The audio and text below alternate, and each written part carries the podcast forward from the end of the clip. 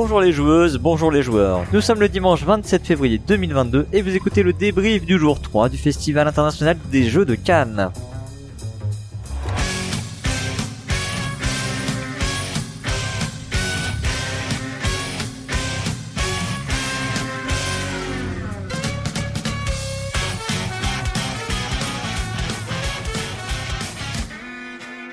Je suis Cyrus et pour m'accompagner, j'ai toute la Proxy Team avec... Ah, ils sont tous barrés. sauf, sauf, sauf. Ah, Ah, on est sauf toujours les là. J'ai Drou avec moi, salut Drou. Salut Cyrus. Et Lana, salut Lana. Salut Cyrus. Ah, merci d'être resté jusque-là. Alors oui, nous ne sommes plus que trois, euh, car c'est le cœur lourd. Je n'en doute pas que les nos compagnons sont partis reprendre leur train, leur avion et euh, tout autre moyen de locomotion euh, qui les ramènera chez eux. On leur fait un petit coucou. Euh, Aujourd'hui, on a, bah, on a encore réalisé des interviews. On a réalisé six interviews. Ce matin, c'est euh, Lana qui s'y est collée avec euh, Fenduel. Absolument, et on a eu le plaisir de recevoir Benoît Turpin et Alexis Allard, les auteurs de Welcome to the Moon. On, qui a, a- été sélectionné. euh, ah non, pardon, non, ah non, pas, celui-là, c'est vrai. on en parle justement. on a reçu également Mathieu Despnous, le gérant de chez Cocktail Games, et puis euh, Guy Lamasson de chez Don't Panic Game. Et euh, Drew, cet après-midi, euh, bah, Oh. on a officié tous les deux. Effectivement. Donc on a commencé cet après-midi avec le grenier nudique et qui était représenté par euh, Marine et Robin. Nous avons ensuite eu la chance d'interviewer Cynthia Reberac, qui est l'organisatrice du FIGE. Et nous avons terminé par euh, David Pernaud, qui est donc le patron d'Olibrius. Trois interviews euh, très intéressantes, euh, chacune dans leur euh, domaine, hein, avec euh, bah, effectivement euh, commissaire général du FIGE. donc on est plus dans l'organisation de festivals. avec, on a parlé de l'As d'Or. Avec Olibrius, on a parlé création de, de jeux avec un nouvel éditeur. Et puis euh, bah, avec le grenier ludique, on est vraiment sur un autre domaine, hein, puisqu'on est plus proche des, des joueurs, avec la location euh, et la mise en relation euh, pour la, la vente de jeux de société. Alors aujourd'hui c'était le dernier jour du festival, euh, dimanche, donc forcément euh, pas mal de public euh, famille et de longues files d'attente. Euh, quand on est sorti de déjeuner ce midi, on a Mm. pu constater encore euh, cette fameuse file d'attente de plus de 200 mètres de long. On mesure bien le public famille au nombre d'annonces micro pour venir chercher son enfant à l'accueil. aussi, ça c'est vrai. Et euh, bah, le festival a dû fermer ses portes un peu plus tôt euh, aujourd'hui. Du coup, euh, en fait, euh, ils indiquent euh, sur les réseaux sociaux que, euh, bah, étant donné que les gens cette année ont tendance à rester plus longtemps euh, que les années précédentes, euh, ils préfèrent euh, fermer puisqu'on atteint la capacité maximale euh, du palais des festivals. En fait, hein. c'est donc on a on a appris euh, via Cynthia Ribera que c'est pas une question de jauge sanitaire, c'est vraiment une question de capacité simplement euh, du lieu. Oui, Cynthia nous indiquait donc que le bâtiment est capable d'accueillir 12 000 personnes, donc tout confondu, que ce soit exposant ou public. Donc, et quand ils atteignent les 12 000 personnes, ils empêchent l'accès des suivants. Donc on va essayer de diffuser l'interview de Cynthia euh, Reberac euh, assez rapidement pour que vous ayez ces infos euh, fraîches par rapport à, bah, par rapport au, festival quoi. Euh, voilà, c'est un peu compliqué parce que du coup elle avait pas forcément toutes les infos non plus elle-même. Oui, donc on a le dernier jour et on sent bien que ça se relâche un petit peu quand même au niveau sanitaire, hein, parce qu'on a fait quand même pas mal de tables où il n'y avait pas de gel hydroalcoolique. Euh, On vous le propose pas, mais de toute façon il y en a pas. Et même des tables où on pourrait estimer qu'il faut absolument du gel hydroalcoolique, hein, des tables où avec des jeux où on se passe des crayons euh, d'un joueur à l'autre. Eh Ben là, pareil, euh, rien ni avant ni après, euh, et pas de gel disponible sur le stand. Donc bon, un petit bémol là-dessus quand même. Ce qui démontre quand même l'infériorité des jeux de Roll and Write. voilà, bah on va passer maintenant au jeu auquel on a pu jouer aujourd'hui euh, ou hier soir parce qu'il y a, il y a un jeu je crois euh, auquel vous avez joué hier euh, soir. C'est enfin Drew. Oui, Euh, effectivement, euh, je vais vous parler d'un jeu que j'ai pu essayer hier soir, mais comme on en donne qu'un au débrief, euh, j'ai pas sélectionné celui-là parce que il nous a pas laissé un sentiment euh, très très très très fort. hein. On a donc essayé Fire and Stone de Klaus-Jürgen Werde, illustré par Hendrik Noack et c'est chez Super Meeple qui localise le jeu, qui était chez Pegasus Spiel. Donc c'est un jeu où on incarne des petits hommes des cavernes euh, qui vont s'étendre, qui vont découvrir le terrain, ils vont coloniser comme ça toute la planète et ils vont donc se déplacer euh, de territoire en territoire et récupérer des petites tuiles qui sont sur ces places. Et ces tuiles vont cacher ou des huttes ou de la nourriture euh, qui vont nous permettre en les accumulant si on accumule le même type de nourriture d'avoir des cartes qui vont nous donner des pouvoirs et on va pouvoir se déplacer plus vite aller plus loin. Donc euh, c'est pas très original c'est ça marche bien mais euh, bon ça ne nous fait pas vibrer notre cœur euh, de joueur euh, plus que ça Ok. Je suis un peu triste parce que Klaus Jürgen Vredo c'est l'auteur de Carcassonne. J'aime beaucoup Carcassonne. Mm. Euh, J'aurais bien voulu essayer Fire and Stone. Bon, du coup, euh, tu l'avais essayé, donc on n'y est pas allé. Ouais. Mais bon. Disons qu'il serait sorti au moment de Carcassonne, ça aurait été un super jeu. Là, maintenant, il passe un petit peu inaperçu au milieu de tous les autres. Alors, il faut dire qu'on y a joué qu'à deux, et il y a une partie dans, dans le jeu où il faut des majorités, donc on n'était certainement pas dans la meilleure configuration. Euh, néanmoins, euh, se déplacer, retourner la tuile et faire l'effet de la tuile, ça nous suffit plus. Donc c'était Fire and Stone chez Super Meeple de Klaus-Jürgen Werde. Et ça se joue de 2 à 4 pour des joueurs de plus de 10 ans et ça dure euh, entre 45 et 60 minutes. Ok. Et toi, Lana, t'as joué à quoi alors? Alors, j'ai essayé Clockworker. Clockworker, c'est un jeu chez Silex, un jeu qui vient du Japon. Le, le designer est Rikaki et l'artiste Yusta S. Euh, je sais pas qui c'est. Ce sont des magnifiques illustrations, oui. C'est un jeu de placement d'ou- d'ouvriers et de construction de moteurs dans un univers post-apocalyptique où des petits robots vont produire des ressources en fonction d'usines qu'on aura acquises. Et ensuite, on gagne des points grâce bah, aux, aux ressources produites, où on peut acheter euh, bah, des, des points euh, pour euh, pour la fin. Il y a assez peu d'interactions. Il y a juste du blocage sur des cartes à prendre, une petite course sur certaines cartes uniques et des ressources qui sont limitées. Voilà, c'est ça manque un peu d'originalité. euh, J'ai un peu peur également sur la rejouabilité. Je pense réellement qu'on a trouvé une stratégie gagnante et que les, les parties vont, vont se ressembler. Ouais. Que ce soit un peu scripté, et que ce soit juste après euh, sur euh, ce script-là, ce scénario en quelque sorte, que ça se, ça se dispute. Oui. Ok. Donc euh, Clockworker, c'est un jeu de Rikaki euh, illustré par euh, Yusta, un jeu de 2 à 4 personnes pour euh, 12 ans et plus, pour des parties de 45-60 minutes. Euh, moi, je vais parler rapidement de Luna Capital. C'est un jeu qui est édité euh, chez Devir, qui euh, sera distribué via Tribuo. C'est la nouvelle branche de distribution hein, qui a été montée par Blue Orange. Alors le jeu en tant que tel, il, est, il nous a pas passionné. On a joué avec Drew, on a joué qu'à deux. Euh, c'est un city building dans lequel, euh, du coup, bah, il y a assez peu d'interactions, sauf euh, au moment de récupérer des, les tuiles, on va dire, hein, de construction. L'originalité, c'est qu'on va prendre à la fois des, des terrains et des tuiles de construction. Et du coup, on va à la fois placer les terrains et placer les tuiles de construction. Et plus on va avancer, euh, en fait, on a des manches qui se font en quatre tours.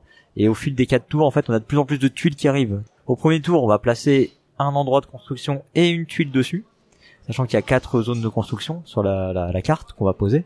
Et euh, au deuxième tour, bah, il y a deux tuiles sur euh, la carte euh, qu'on pose en plus de la carte précédente, et ainsi de suite, jusqu'à arriver à quatre. Et donc effectivement, à la fin, bah, on a beaucoup de tuiles à poser et ça devient un petit peu puzzle, quoi. Et euh, donc ça, c'est l'originalité, c'est cette espèce de petite de montée en puissance, de, enfin pas de montée en puissance, mais de, de montée en difficulté sur les quatre tours. Et euh, ça va jouer en trois manches comme ça, en gros ça se répète. Et après c'est du city building, donc euh, en gros bah, c'est des tuiles qui scorent par rapport aux, tuiles qui sont à côté, etc. Euh, T'as des systèmes de scoring un peu dans tous les sens. Voilà, c'est pas très très original on va dire. Euh, et puis on a très vite tendance à jouer euh, tout seul dans son coin. quoi. Il y a qu'à la fin qu'on va lever la tête un petit peu éventuellement pour bloquer des trucs, mais pff, bon, on sait pas trop si ça vaut le coup parce qu'on arrive quand même à des scores à 130, donc quand ça se dispute sur 5 points, on sait pas trop si ça vaut le coup ou pas. Quoi. Euh, voilà, c'est surtout intéressant en fait de voir que euh, Blue Orange euh, s'oriente vers une catégorie de jeu un peu plus costaud par rapport à ce qu'ils créent eux. Donc c'est plutôt pour ça que qu'on en parle. C'est un jeu de José Ramon Palacios qui a été illustré par Albert Monteis. Ça joue de 1 à 4 joueurs pour 45 minutes de partie et à partir de 8 ans. Et c'était Luna Capital.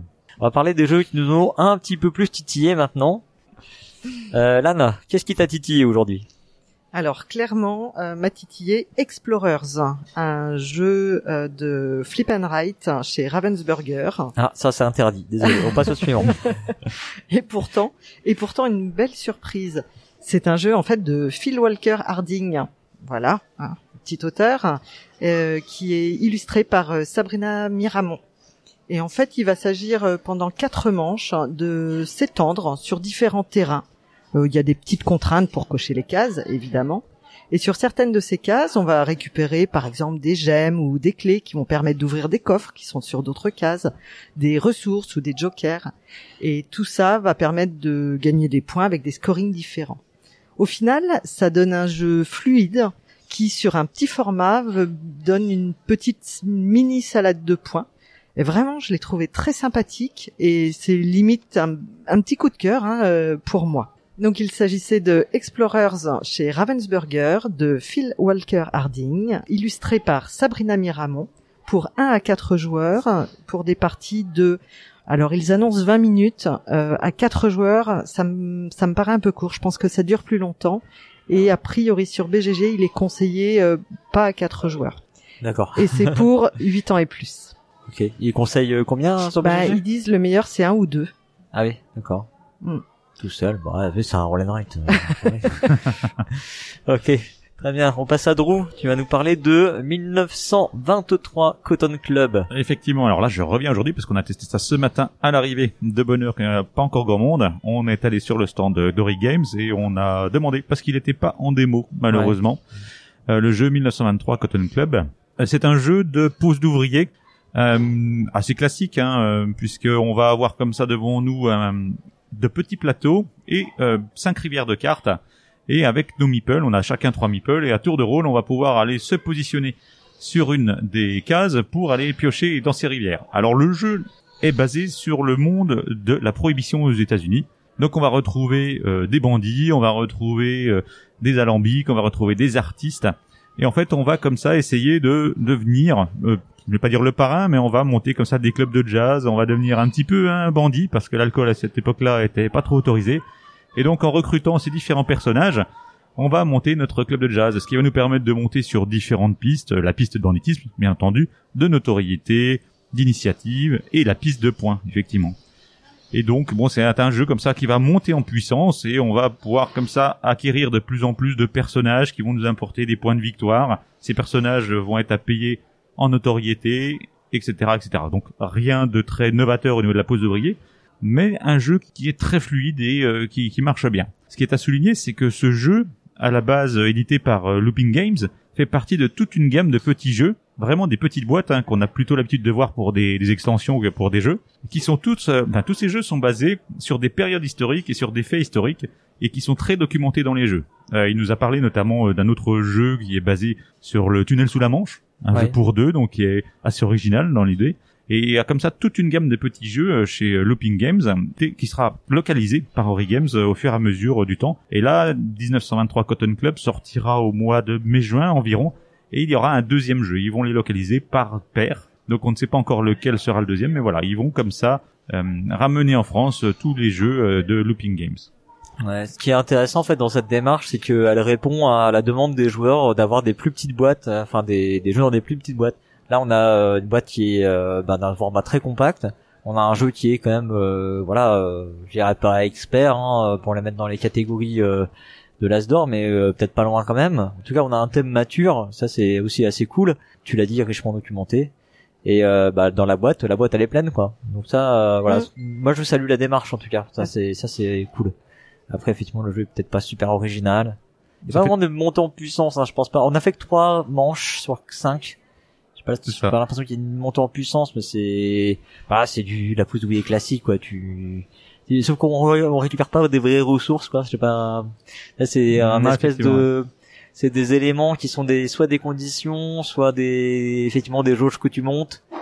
Alors, on a une montée en puissance dans les revenus, puisqu'il y a un revenu aussi à chaque manche qu'on va acquérir, où on va acquérir de l'argent, et l'argent est sur les cartes qu'on prend, donc ça peut comme ça permettre de contre, s'accélérer. contrebalancé par le fait que d'une manche à l'autre tu gagnes deux bases moins. Donc Moi euh, tu vois je sais pas ouais. J'avais pas monté en puissance il y a pas vraiment un sentiment de développement. Enfin, en tout cas sur les trois manches qu'on a faites c'était pas Mm. c'est pas un sentiment qui m'a mais ouais ok.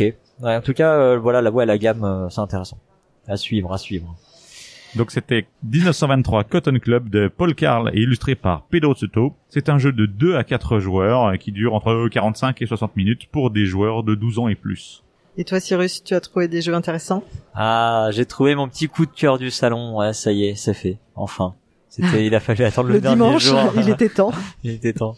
Euh, c'est Complice. Alors c'est un jeu qui est pas encore sorti malheureusement. Ça me ça m'attriste un petit peu. C'est un jeu qui se joue uniquement à deux joueurs. Alors c'est plutôt un jeu euh, euh, qu'on pourrait cla- classer dans les party games quand même. Hein. Euh, ça mais ça joue qu'à deux joueurs. On va euh, chacun avoir euh, des lunettes sur les yeux l'un avec un filtre rouge, l'autre avec un filtre bleu. Et c'est un jeu qui est coopératif et il va falloir faire un braquage. Et en fait, on va dessiner, enfin en gros, on a un plan sous les yeux euh, qui est genre une salle de musée, je veux dire. hein, on va dire, on va vous donner un exemple. Et dedans, il faut récolter des pièces. Euh, et donc c'est avec un feutre Velleda qu'on va venir dessiner et faire un parcours dessus, un petit peu euh, à la euh, UniQuest Merci. le problème, c'est que bah, le musée il est protégé. Il y a des rayons laser, il y a des rayons laser bleus, des rayons laser rouges. Et euh, bah, euh, celui qui du coup a le filtre bleu ne voit pas le bleu, c'est ça Ne voit pas le les bleu. bleus, ouais, on Ouais. est d'accord. Et celui qui a les lunettes rouges, bah lui, il voit pas les rayons rouges. Et donc il va falloir qu'on communique entre les deux. Et donc il y a un seul des joueurs qui a le crayon, c'est celui qui a les lunettes rouges. Je sais pas pourquoi, c'est c'est arbitraire, c'est comme ça. Et euh, bah, il va falloir euh, qu'il soit guidé un peu par l'autre euh, sur les rayons qu'il voit pas, quoi. Et évidemment, c'est en temps limité, euh, voilà. Et on va enchaîner comme ça des missions euh, qui vont être de plus en plus difficiles. Alors nous, on a, on a réussi quand même la, la mission euh, débutant, on va dire, quand même. Mais après, euh, visiblement, il nous a montré la suite. On dit mais c'est impossible que ça va être impossible. On l'a réussi, mais on a fait des erreurs, hein. Déjà comme ouais, ça, ouais, déjà avec euh, avec le niveau facile. Ouais. Voilà, et j'ai vraiment trouvé ça très fun. Euh, alors c'est sûr, ça pose des questions quand même que je crains un petit peu. C'est le, le phénomène, bah c'est un jeu de joueurs d'ambiance. C'est vrai que c'est pas le euh, genre de jeu que je sors facilement à deux, quoi. Voilà. Mais euh, mais en fait, ce qu'on s'est dit aussi en discutant, c'est qu'il y avait moyen de sûrement de hacker un poil le jeu pour faire soit tu joues avec deux boîtes et faire euh, un truc en compétition équipe contre équipe quoi euh, genre celui qui va le plus vite euh, ou qui performe le mieux euh, pour coder donner un petit peu euh, euh, de, de l'entrain tout ça quoi. Ou ou même on se demandait s'il y avait pas moyen de faire deux équipes qui parlent en même temps sur le même plateau quoi. Tu des trucs un peu à la con comme ça. Voilà mais c'est vraiment fun. En tout cas c'est frais comme jeu. C'est enfin c'est c'est moi j'aime toujours voir des trucs comme ça qui sont c'est original quoi ça ça on peut vraiment pas lui enlever donc ça s'appelle Complice, c'est un jeu de Jules Messot, Antonin Bocara et Arthur Anguilla. Euh, c'est illustré par euh, Pauline Berdal. Ça sort que dans six mois à peu près. Enfin, c'est- ils ont dit mois de juin, je crois. il me semblait. Voilà. Euh, c'est chez Old Chap et c'est pour deux joueurs uniquement. Euh, je me rappelle pas le temps de partie. euh, je crois que c'était, ça devait être marqué 20 minutes sur leur boîte de proto là, mais bon, comme Ouais, c'est une boîte de proto. euh, Ouais, Ben oui, ça doit être à peu près ça. C'est 4 salles avec un chrono de 2 minutes et euh, 30 secondes de préparation, donc 2 minutes 30 x 4. Sachant qu'ils ont dit aussi qu'il y aurait une appli pour euh, donner le tempo, parce qu'effectivement, quand on a les lunettes et qu'on est en train de tracer sur le plateau, on regarde pas les sabliers. Non ouais, non, ça c'est la première remarque qu'on lui a fait euh, dès la première manche qu'on a faite. On a fait oh, ok. alors, en revanche ton sablier laisse tomber quoi. On l'a pas vu. hein. Il a dit ouais, il y aura une appli. euh, bah, Ouais, surtout que celui, obligatoire. celui qui trace regarde pas autre chose que la carte et l'autre regarde ce que fait son collègue. euh, Ouais. Et en plus, avec les lunettes de couleur, pas toujours facile de voir l'état du sablier. Ouais, et puis en plus c'est coopératif, donc autant dire que tu regardes pas le sablier, quoi. donc voilà, donc ça, bref, c'était complice. Euh, bah voilà, bah écoutez, je crois qu'on est arrivé au bout, non? Hein? Eh oui, c'est la Ouais. fin. Au bout de ce jour et de ce salon, ouais. Voilà, on va devoir se quitter. Bah ça a été bien cool euh, de partager euh, tous ces moments avec toute l'équipe. C'est clair. c'est sûr. Euh, voilà, puis bah on va en profiter encore pour remercier euh, le Festival des Jeux de Cannes euh, de nous avoir accordé le stand. C'est c'est vraiment précieux pour nous parce que bah ça nous donne la possibilité de rencontrer nos auditeurs et auditrices. Euh, ça nous donne la possibilité de faire les interviews sur place. Euh, voilà, c'est chouette, c'est des, des belles rencontres et euh, et puis euh, même peut-être aussi des, des nouveaux auditeurs et de nouvelles auditrices. Peut-être que certains euh, d'entre vous euh, entendront euh, ça pour la première fois, enfin entendront Proxy Jeux pour la première fois grâce au Festival des Jeux de Cannes. Espérons-le. Euh, on remercie aussi euh, nos donateurs et donatrices parce que c'est grâce à eux en fait euh, et grâce à elles que on est ici. Euh, non seulement le palais nous permet d'avoir le stand, mais euh, bah, les frais sont en partie euh, payés grâce aux donateurs et aux donatrices. Euh, bah, l'hébergement en fait, en toute transparence, euh, l'hébergement est payé par l'association et euh, bah, c'est ce qui nous permet de défrayer un petit peu les euh, les chroniqueurs et les chroniqueuses. Et euh, voilà, ça nous permet de nous retrouver et de vous offrir encore plus de contenu. Donc euh, c'est du gagnant-gagnant. Merci. Voilà. Alors si euh, bah, si vous aussi vous voulez nous aider, euh, vous pouvez passer par Utip. Euh, vous pouvez euh, aussi nous contacter en direct euh, pour euh, voilà qu'on vous explique toutes les modalités possibles hein, pour nous nous filer un petit coup de main euh, monétairement parlant. Ou simplement parler de nous autour de vous. Eh bien, on se retrouve euh, très vite sur Proxy Jeux parce que on a plein plein de, de formats à vous proposer, euh, les interviews, euh, les débriefs, c'est ce sera pour l'année prochaine maintenant. On va peut-être attendre, ou peut-être Essen. Euh, et puis ben voilà. Allez, à bientôt tout le monde et surtout Jouez bien.